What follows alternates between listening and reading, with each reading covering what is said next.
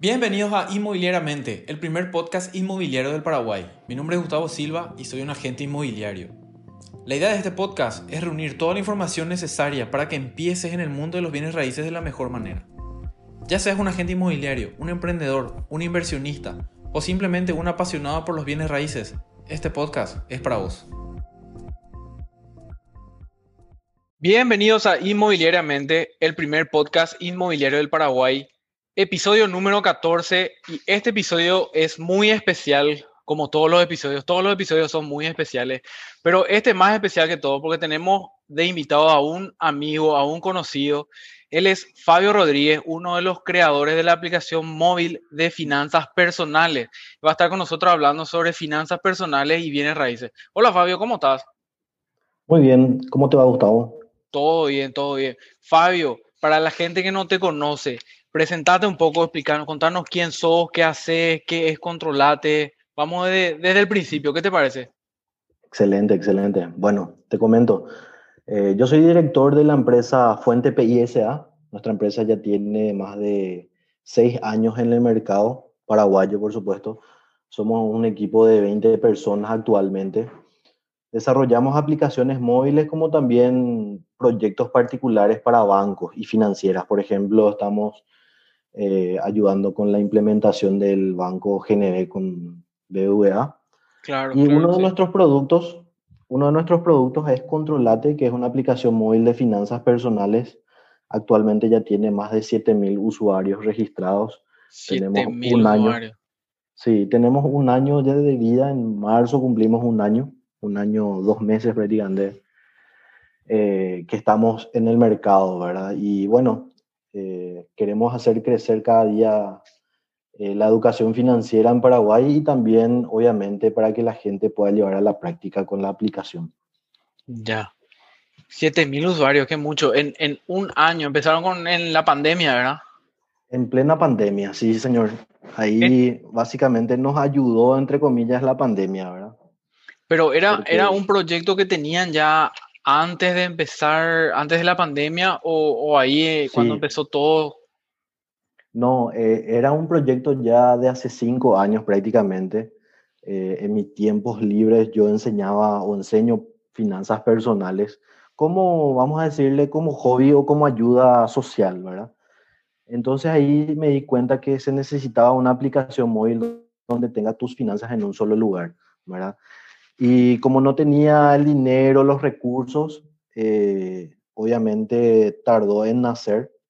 Y nacimos en el 2020 prácticamente, ¿verdad? pero ya el proyecto estaba eh, engendrado hace cinco años prácticamente.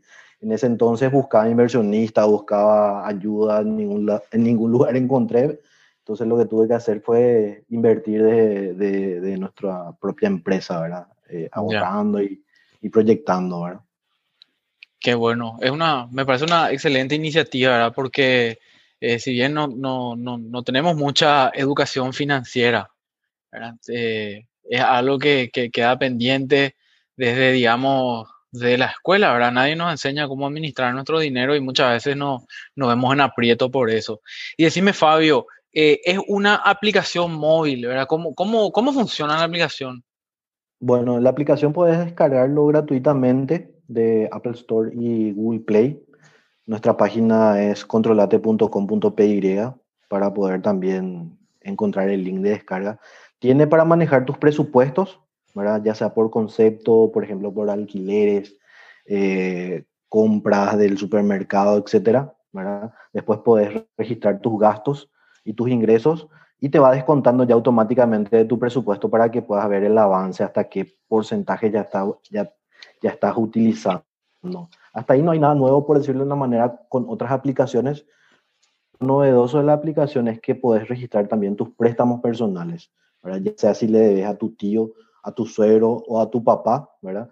o a una entidad bancaria, casa de crédito, usurero, etcétera, puedes registrar todo en una sola parte para que te ayude a saber cuánto estás debiendo en total, ¿verdad? Normalmente la gente no sabe cuánto debe eh, eh, en, en, una sola parte. Debe, sabe cuánto es la cuota, sabe cuánto es la cuota de, de, del coreano, del banco, etcétera, pero no tiene consolidada la información. Después puedes registrar también tus tarjetas de créditos y tus ahorros, ¿verdad? Y todo eso, eh, eh, todo lo que vas cargando, te damos una evaluación también de una calificación de cómo estás con tus finanzas, ¿verdad? Para poder Ah, tomar qué mejores bueno. decisiones. Sí. Qué bueno. Y, y justamente hacia ahí eh, queremos orientar este episodio, ¿verdad? Eh, ver qué tienen en común las finanzas personales y los bienes raíces. Lo que, lo que ya sabemos mucho es el tema de las inversiones. ¿verdad? Hablamos ya muchas veces en, en el podcast sobre cómo invertir, sobre, sobre cómo eh, apalancarte, sobre cómo crear patrimonio, pero de repente siempre se deja a un lado la parte personal, digamos, cuando eh, no precisamente estamos invirtiendo en algo, sino eh, eh, necesitamos también nosotros acomodar nuestras finanzas, por ejemplo, en nuestra casa, en nuestros alquileres, en, en, en, nuestro día a día, ¿verdad? Entonces, ahí yo creo que hay algo en común entre bienes raíces y finanzas personales. ¿Qué nos puedes comentar sobre esto, Fabio? Lo común que, que suele haber es, obviamente, que tenés que cuidar y velar para que crezca ese, esa inversión o ese bien, ¿verdad? Si es que estás tomando como una inversión, ¿verdad? Eh, el caso común, obviamente, es el dinero. Nosotros administramos claro. nuestro dinero de una forma y tus activos, tus bienes raíces también tienen un valor o un precio en el mercado que, por supuesto, al vender se convierte en dinero. ¿verdad? Claro. Entonces, si uno de repente invierte o de repente tiene una inversión en bienes raíces, es cuestión de cuidar, ¿verdad? Es cuestión de velar porque ese recurso tenga sus, eh, sus ¿cómo se dice?, su rentabilidad positiva, ¿verdad? Porque puede ser negativa también. En el caso de Paraguay es difícil, pero en otros países sí se vio casos que, que los bienes raíces perdieron, ¿verdad? o sea, estabas perdiendo.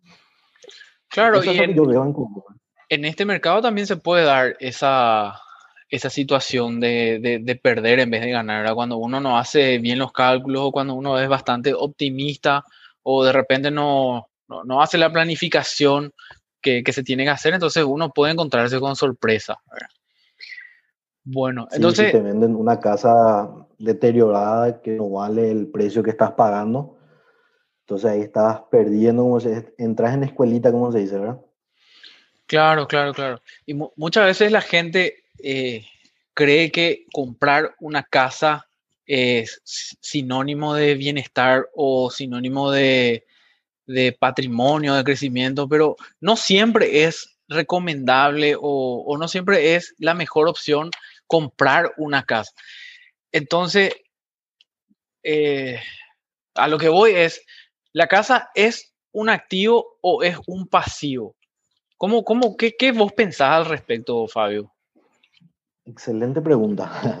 y acá hay dos teorías, o sea que, vamos a decirle, desde el punto de vista contable, técnico, es un activo, ¿verdad? Si vos haces un balance general, tenés tu casa dentro de un activo. Obviamente si ya lograste pagar todo, ¿verdad? Si no es que estás debiendo aún, ¿verdad? Porque si estás debiendo aún, aún no es tu casa, ¿verdad? Es del banco, hasta que logres pagar todo.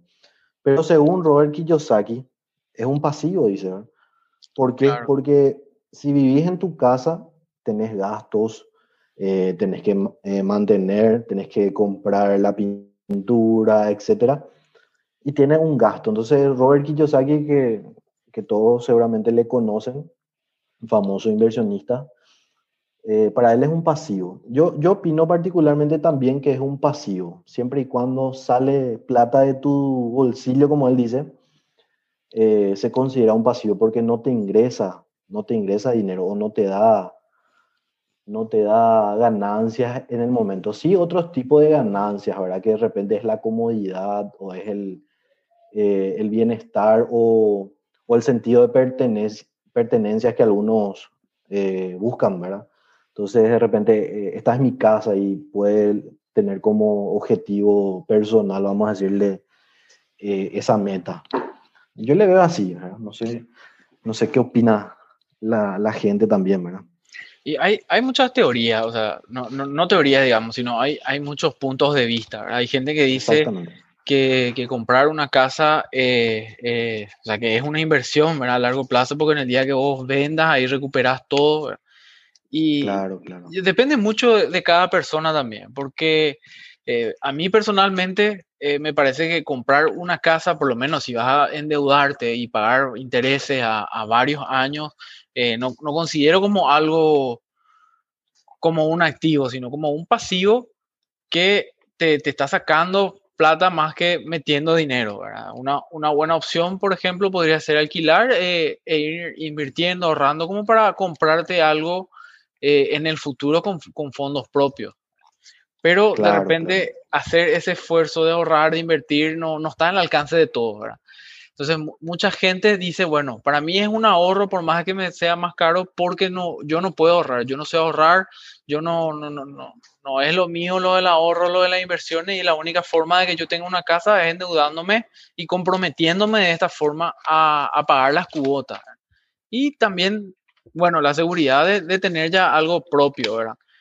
Entonces, bueno, creo que finalmente no hay una respuesta correcta o incorrecta, ¿verdad? Lo que sí sabemos es que eh, una casa puede ser, o sea, si, si vamos de, acuerdo a la definición, si es que te genera ingresos es un activo y si te genera gastos es un pasivo, ¿verdad? Pero finalmente eh, depende de cada uno, depende del estilo de vida de cada persona, ¿verdad? Sí, ahí, ahí me, me hiciste acordar de, había un señor que lo que hacía era él compró su casa, por supuesto tenía una empresa y tuvo un negocio, y lo que, lo que hacía era, en vez de, él tuvo su casa y en vez de pagar, por decirlo de una manera, eh, compró otra casa hipotecada, pero le hacía pagar a su hijo, ¿sí? Como un, como un ahorro o como, una, como un préstamo, ¿verdad? Pero esa casa ya él la había pagado, ¿verdad? Entonces de repente eh, tenía esa, esa metodología para dejar como herencia a sus hijos, ¿verdad? Esa, como decir, es un punto de vista de repente si miras a largo plazo, bueno, tus hijos dónde van a vivir o quizás de repente eh, qué bienes van a tener o es algo que sí o sí va a ayudar más bien a futuro. ¿verdad? Claro, claro. Sí, eh, es un, una, una, buena forma también de, de, de invertir o de, de, ahorrar a largo plazo, como vos decís. Si es que vos vas a dejarlo como herencia y después de 20 o 30 años, ahí sí podríamos decir que, una, que después de que se pague todo, eso podría, digamos, compensar el, el revalúo del, del, del, terreno, compensar con los intereses que uno va pagando, ¿verdad? Pero es, digamos, a, muy largo plazo, creo yo. Y una opción interesante que, que siempre me, me, escribe la gente y me pregunta es sobre el tema de comprar los terrenos a, a cuotas como para, para tenerlo ahí a largo plazo.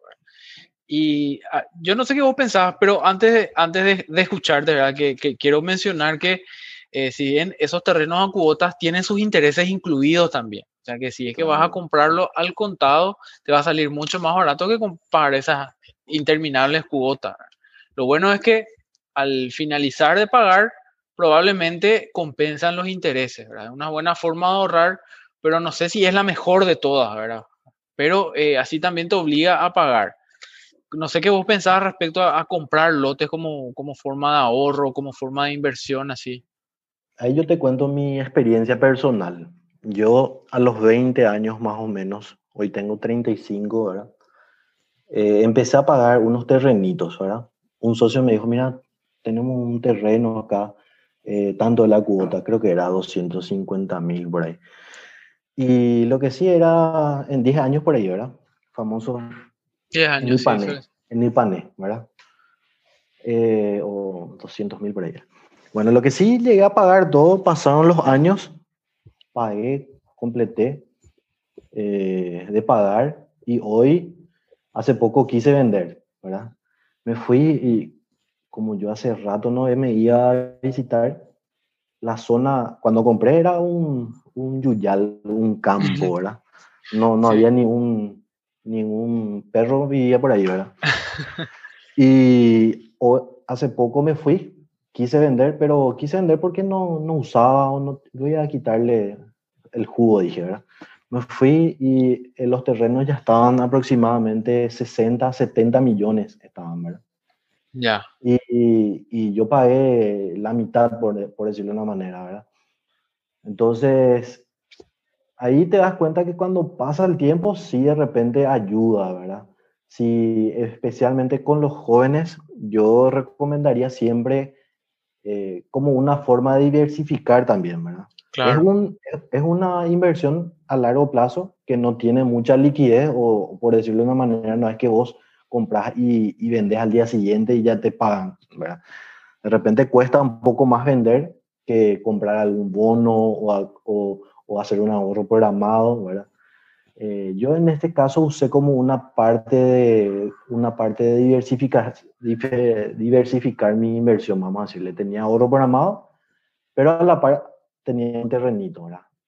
Y este terreno ahí queda tres cuadras, algo así, acceso sur. Lo que sí se eh, despegó cuando entró el empedrado. Entonces hay cosas que de repente uno no, no piensa hoy, pero dentro de 10 años a, a 15 años sí, sí de repente vale la pena, pero no como, ah, voy a poner todo ahí mi inversión y, y, si estoy empezando de cero, ¿verdad? Hay gente que sí tiene de repente y, y es un, una moneda más. Claro, entonces la, la recomendación sería eh, primero crear un, fondo de emergencia, luego ir eh, teniendo un ahorro programado en un lugar eh, que tenga liquidez y adelante, ¿verdad? Como, como próximo paso podría ser el, comprar un terreno.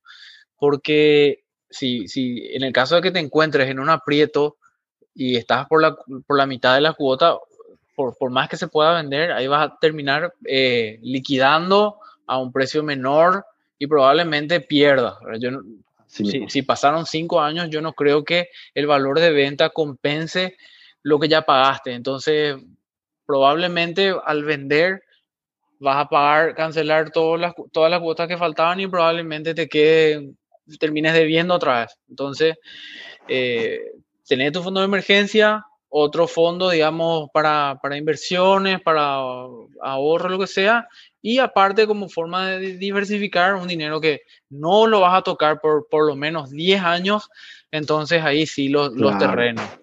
Exactamente. Sí, y, y, lo que yo hice fue para terminar mi historia, ¿verdad? Sí, me fui, ofrecí todo, iba a vender y al final me arrepentí. Dije, no, no voy a vender, no voy a esperar otra vez. Vas a esperar más. Y claro, claro, porque ya... Pero, es así como decís, ¿verdad? Es así como decís. Es de repente un, vamos a decirle, una, un activo más a tu cartera, pero tenés tu fondo de emergencia para, para las situaciones difíciles. Claro, totalmente. Que, que tenés que tener bueno, y pasando, pasando un poco al, a los alquileres. Eh, hay personas que prefieren alquilar, como, como habíamos dicho, ¿verdad? Algunas personas prefieren comprar y otras personas dicen, no, yo quiero alquilar nomás, eh, ahorrar lo que me sobra, no quiero pagar intereses, no, no quiero entrar, no quiero pagar impuestos, quiero que el propietario se encargue de todo lo del mantenimiento de la casa, entonces prefieren alquilar. Entonces, ¿cuándo, ¿cuándo es mejor alquilar y cuándo es mejor comprar una casa? Excelente. Ahí depende de cada caso, ¿verdad? Como siempre decimos. Yo te cuento mi experiencia personal porque justo tuve que remodelar mi casa y tuve que vivir en alquiler. Creo que te consulté algunas, algunas opciones, ¿verdad? Sí, sí, estuvimos hablando. Y, y al final tuve que alquilar un lugar, pero con, porque tenía un objetivo, ¿verdad? Como, como siempre es importante en este caso alquilar o comprar. Y de repente depende de tu objetivo, si vas a vivir con tu pareja o si vas a tener hijos, cuál es tu objetivo, o viajas mucho, de repente no conviene, ¿verdad? Si estás, eh, tenés un objetivo como en mi caso, remodelar algo o, construir algo para algo, algo más a largo plazo, si de repente conviene comprar o si de repente conviene alquilar, ¿verdad? No, no hay una, una, una situación fija, ¿verdad? Pero ahora se tiende mucho en Europa, no sé si escuchaste, de justamente la gente está, está perdiendo ese tema de eh, ese objetivo de pertenencia, ¿verdad? De repente los automóviles inclusive ya no se compran cero kilómetros, ya se usa eh, los medios de transporte, hay eh, inclusive los, en España se alquila los autos pero a un precio ya más bajo que lo, lo que normalmente se, se, renta, ¿verdad? Acá. Pero ya es una forma de, de, uso nada más, ¿verdad? Y no tanto de pertenencia, ¿verdad? Y las casas, por supuesto, es, eh, también existen los, las personas que viven de forma minimalista, ¿verdad? Yo, por ejemplo, ahora quiero, me estoy arrepintiendo más o menos de, de quiero vivir en departamento, no, cero estrés, la seguridad, ¿verdad? Eh, de repente el tema se descompone algo, tenés todas las comodidades, eh, tenés gente que atiende. Hay, hay veces que sí, ¿verdad? Al menos yo tuve la experiencia de vivir en casa y se descompone algo, tenés que, tenés que fabricar o tenés que ver. Tenés un departamento y de repente la limpieza es más fácil, eh, conseguir mantenimiento es más fácil, la seguridad también. Eh, eh, tiene sus pros y sus contras, cada uno tiene sus, sus pros y contras, ¿verdad? Pero ahora yo, a mí me está gustando el tema de vivir en departamento, ¿verdad? Con mi familia. Claro, yo, yo soy... Sí, seguir más. Perdón. Y, pero tengo ya eh, un plan de, de, construcción de casa, ¿verdad? Que eh, ahorré unos años para poder hacer eso, con ese objetivo, pero yo mis inversiones ya me pagan mi alquiler, por decirlo de una manera, ¿verdad? Entonces, es una situación que yo vine planeando hace 10 años atrás, ¿verdad? Eh, obviamente no todo es perfecto, pero sí uno por lo menos ya ya va cubriendo ciertos gastos que, que, ya, ya, está, que ya está planeado, ¿verdad? Pero si te, te, digo mi experiencia, yo tenía la, la mentalidad de, de, va a faltar patio, voy a buscar el patio, voy a buscar el, árbol y tomar mi tereré bajo el, el árbol, ¿verdad? Pero al final no, no estoy buscando eso, al final me, me está gustando. Claro, y bueno, eso, eso es, digamos, ya depende de cada uno, a alguna persona, como decir, le gusta el patio, a la mayoría del al paraguayo le gusta tener patio, le gusta el espacio, le gusta la pertenencia. Y hay otras personas que son como nosotros, como, como yo, como vos, que somos un poco más minimalistas, ¿verdad? Eh, yo personalmente prefiero alquilar una casa, o sea, yo estoy alquilando un departamento. Hoy justamente pagué el, el, el alquiler del mes y mm. aproveché para pedirle al, al, propietario que me arregle unas cositas del baño y se va a encargar de, correr con esos gastos, ¿verdad? No, no, tengo que ir yo a solucionar, eso no tiene que salir de mi bolsillo. Y sin embargo, esa diferencia que, que, yo tendría que pagar si fuese una cuota de crédito, yo lo estoy ahorrando. Entonces, eh, prefiero pagar el alquiler y ver eh, mi platita en, en, en, otras inversiones y ver que crecen de a poquito como para que dentro de 10 años tenga la, la capacidad de comprarme al contado. O en todo caso, dentro de cinco años y financiar la mitad, pero que esa mitad va a ser ya igual a mi monto del alquiler. Entonces, es, como un juego financiero. Sí, eso es lo que yo, por ejemplo, siempre digo ¿verdad? A, la, gente que quiere casa. ¿Preferís ahorrar cinco años o preferís endeudarte durante 20 años o 15 años? ¿verdad? Entonces, ahí es donde, donde juega la paciencia y la, la disciplina, ¿verdad? de controlar todos tus gastos, tu presupuesto con un objetivo, ¿verdad? En mi caso particular yo tuve que hacer eso, ¿verdad? Entonces en vez en vez de endeudarme durante 20 años, ahorré 5 o 7 años, ¿verdad? Pero esperé, ¿verdad? Paciencia. Claro, claro, claro. Pero eh, tampoco no es que soy, digamos, partidario solamente de esta opción, como, como mencionaste vos, y lo, lo digo también yo ahora, eh, no hay una respuesta correcta. Si es que a una persona le conviene sacar un préstamo, si consigue una buena tasa, si se va a comprar una casa en específica, porque en esa casa eh, encontró una oportunidad, porque ahí cerca viven sus padres o está cerca del colegio de los hijos. Entonces, me parece que es válida también la opción de, de sacar un crédito y comprarse una casa. Claro, lo, bueno es siempre, Gustavo, que hay que analizar, sentarse y pensar en frío. ¿verdad? Claro. El problema de la gente es que se va y firma nomás ya el pagaré, sin calcular nada, sin, sin planear nada. Ese es el peligro real, ¿verdad? Cuando te vas y tomas decisiones apresuradas, sin analizar los riesgos, sin analizar las oportunidades, los pros y los contras. ¿verdad? Como dijiste, no hay una respuesta, pero sí la respuesta, vamos a decirle, peligrosa en este, en este punto es que tome decisiones apresuradas y no, y no calculadas. Ahí está el peligro, creo yo. Claro, claro, totalmente. Entonces la, la planificación y el, la planificación más que nada entonces es el, el, secreto y es el, lo, lo, que nos va a guiar y nos va a decir cuál es la mejor opción entonces.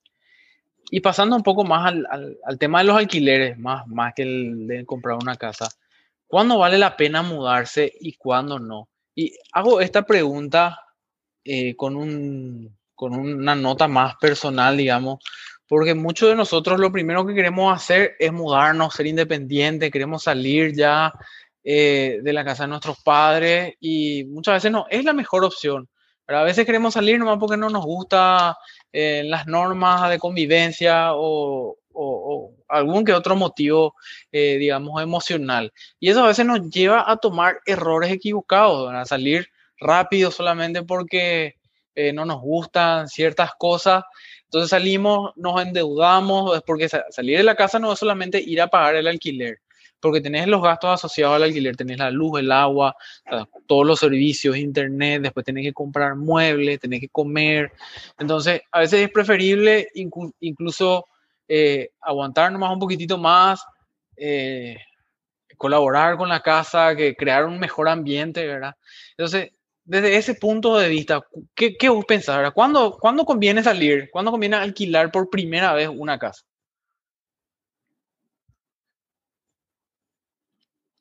Buenísima pregunta. Yo particularmente te cuento mi experiencia. Yo todo lo que hablo siempre hablo de, de, lo que vivo más o menos, ¿verdad? Claro. Porque de cierta manera empecé de cero, ¿verdad? Empecé de cero con mi empresa, empecé de cero de, cobrar un salario de 2 millones de guaraníes, ¿verdad? Eh, sueldo mínimo, por decirlo de una manera. Me mudé de la casa de mis padres a los 25 años, ¿verdad? Eh, yo empecé a trabajar de cierta manera a los 13 años, eh, pero en ese entonces ya ayudaba, desde los 13 años ya ayudaba con la casa, ¿verdad? Con los gastos, de repente, obviamente mi estudio, mis, eh, mis almuerzos, etcétera, ya no tenía, era ya básicamente independiente, entre comillas, ¿verdad? Eh, viviendo en la casa de mis padres y eso me ayudó a ahorrar bastante. ¿Por qué? Porque no pagaba alquiler. No, no, compraba, por decirlo de una manera así, la comida y la cena y, y la luz o, o, todos los gastos de una casa. Pero a los 25 años sí me independicé porque ya, ya formé mi familia, ¿verdad? Y tuve que, vamos a decirle, salir de la casa porque ya no había espacio, ¿verdad? Entonces, sí, de cierta manera, uno depende otra vez de sus objetivos, ¿verdad? Hay veces que los, eh, los jóvenes se quedan hasta los 30, los, los 30, 35 años algunos, pero ni, ni un guaraní siquiera eh, ahorraron, ¿verdad? Claro. Entonces, si es que yo, yo haría, ¿verdad? Si es que eh, vuelvo a tener 20 años, yo lo que haría es tener un objetivo siempre. Tengo 20 años, estoy viviendo en la casa de mis padres, pero eh, bueno, en vez de pagar alquiler, voy a ahorrar, un, voy a hacer un ahorro programado. Voy a, voy a, voy a invertir mi dinero en vez de pagar esos alquileres o los gastos de la casa, ya que mis padres me están ayudando, obviamente, ¿verdad? También ayudarle a los padres es, es, es primordial, ¿verdad? Porque nos aguanta mucho tiempo, así que es importante. Y eso también te da una, vamos a decirle, una responsabilidad y una, y una forma de vivir diferente. Pero si vivís sin un objetivo, eh, vivís en la casa de tus padres, no aportas nada, no tenés ahorros, ahí está en peligro, ¿verdad? Y, y entonces eh, te respondo, ¿cuándo conviene, verdad? Mudarse. La primera pregunta que yo me haría es ¿para qué? ¿Para qué quiero mudarme? Necesito espacio, necesito paz, como dijiste, ¿verdad? O seguridad, o quiero ya empezar de cero, quiero ser independiente. A veces es importante tener siempre en mente eso. ¿Para qué quiero salir o para qué quiero mudarme? Y si no me mudo, ¿verdad? Inmediatamente, eh, lo que gastaría en alquileres y demás, podría invertirlo o empezar a ahorrar y formar un capital para poder hacerlo, eh, para poder hacer trabajar eso después, ¿verdad? Claro, sería como planificar la mudanza, ¿verdad? Bueno, en este momento tengo para, para salir, pero no voy a estar en las mejores condiciones. Podría aguantar un año más o, unos meses o dos años, eh, juntar un poquito más de capital, tener unas pequeñas inversiones y ahí salir y salir bien, ¿verdad? Porque lo, lo que menos uno quiere hacer cuando sale es estar mal. Si, si vos tenés todas las comodidades y eh, estás en un ambiente en donde, donde se puede estar, ¿verdad? Pero porque hay casos y casos, ¿verdad? Eh, no, no, no, podemos generalizar y no podemos decir, no, quédate en la casa de tus padres, ahorrar plata y, ya está, ¿verdad? Porque, porque vamos a pecar de, de simplistas, generalistas y no, no se puede hacer eso. Entonces, si tu caso eh, no es urgente, no es prioritario, si vos podés permanecer un poco más de tiempo ahí, ayudar en la casa, ayudar a tus padres, ahorrar dinero, entonces vos podés planificar tu salida. Entonces, eh, así también vos ya vas comunicando eso, ¿verdad? Para que en el momento que vos salgas no tengas ningún eh, problema también, porque hay veces que los padres tampoco te quieren dejar salir, ¿verdad? Eh, vos querés salir y ella dice, no, ¿por qué te vas a ir? ¿Dónde te vas a ir? ¿Con quién te vas a mover? Sobre todo, sobre todo a, la, a, la, a las mujeres, ¿verdad? Los, los hombres, digamos, no, no, tenemos tanto problema, ¿verdad? Échanlo de tu casa. Échanlo ya de tu casa, más o menos. Y bueno, otra vez entonces, como dijimos ya en varias ocasiones en este episodio, no hay respuestas correctas o incorrectas, pero sí hay que sentarse a analizar y sentarse a, a pensar cuál es la mejor decisión para cada uno. Siempre. Bueno, y una última, una última cosa como para ir dándole ya cierre al, al episodio. ¿Alguna recomendación financiera para alquilar por primera vez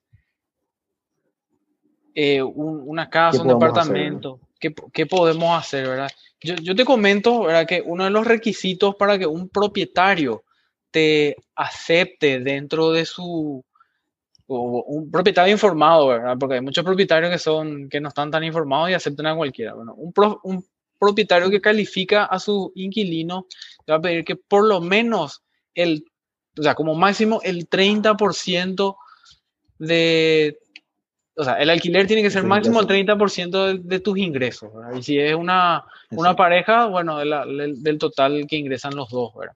Entonces, si, si vos ganás, por ejemplo, eh, 5 millones, entonces el 30% sería 1.500.000, no me equivoco. Entonces, máximo 1.500.000 es lo que vos tenés que dedicar, y no solo al alquiler, sino a los gastos de la casa ya, ¿verdad?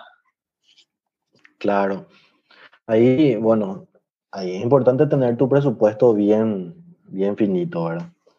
Eh, porque tenés garantía del alquiler. Para iniciar siempre es también un poco duro, ¿verdad? Las comisiones ¿verdad? Que normalmente también es 50% del alquiler. Claro. La garantía que es un alquiler más, o sea, pagas básicamente dos, dos alquileres y medio, básicamente, y medio, al sí. inicio.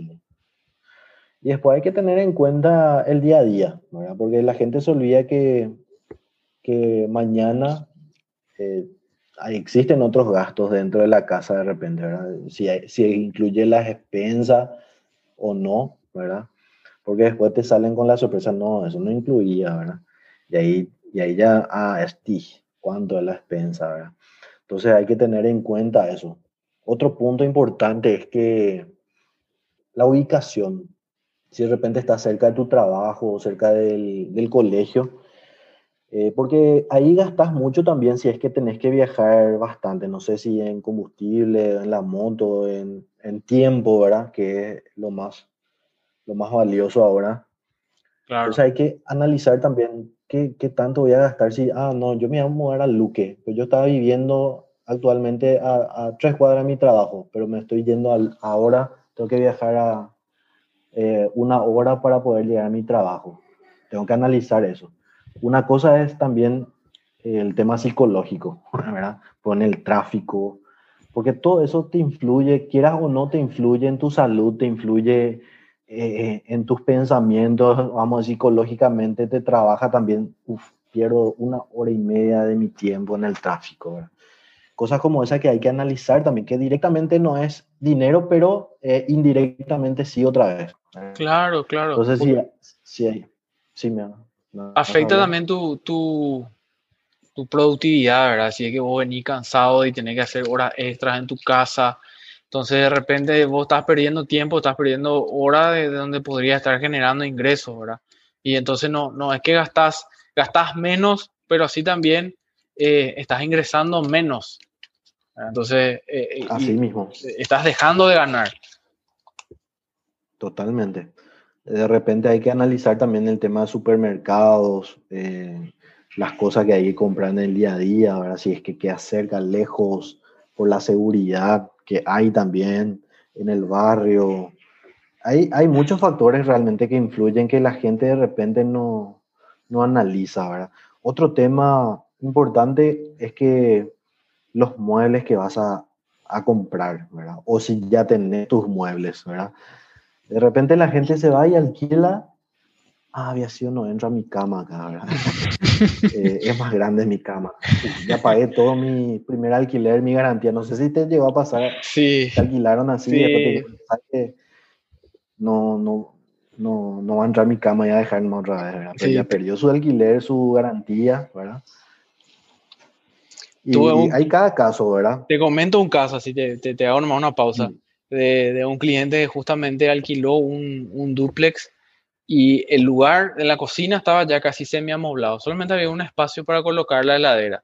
Y esta persona tenía una heladera de esas enormes de, de, cuatro puertas, no sé ni, cómo era, ¿verdad? Pero esa heladera no entraba en el espacio de la, de la heladera en la cocina. Y él tenía que decidir si ponía la heladera en la, en la, cocina o si vendía y se compraba otra.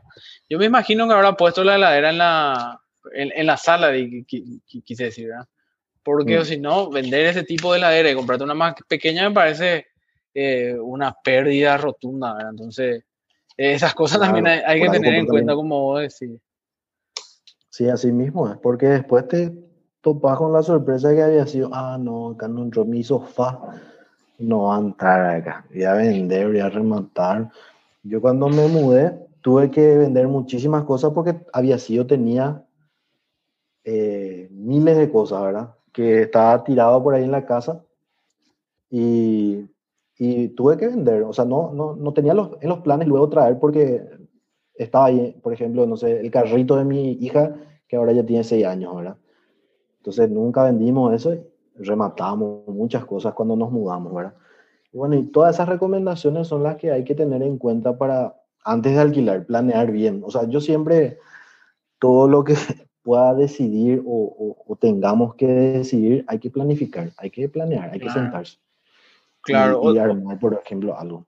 Otra cosa que se me ocurre es eh, cuando vos te mudas recién, ahí recién, si, si es que no visualizaste antes cómo va a ser tu, tu vida en ese departamento, en esa casa, vos una vez que entraste te das cuenta, ah, mira, no tengo esto, me falta esto, me falta licuadora, me falta había sido, yo estaba en un departamento que tenía una cocina y ahora me muda a este y no tiene cocina, entonces me tengo que comprar.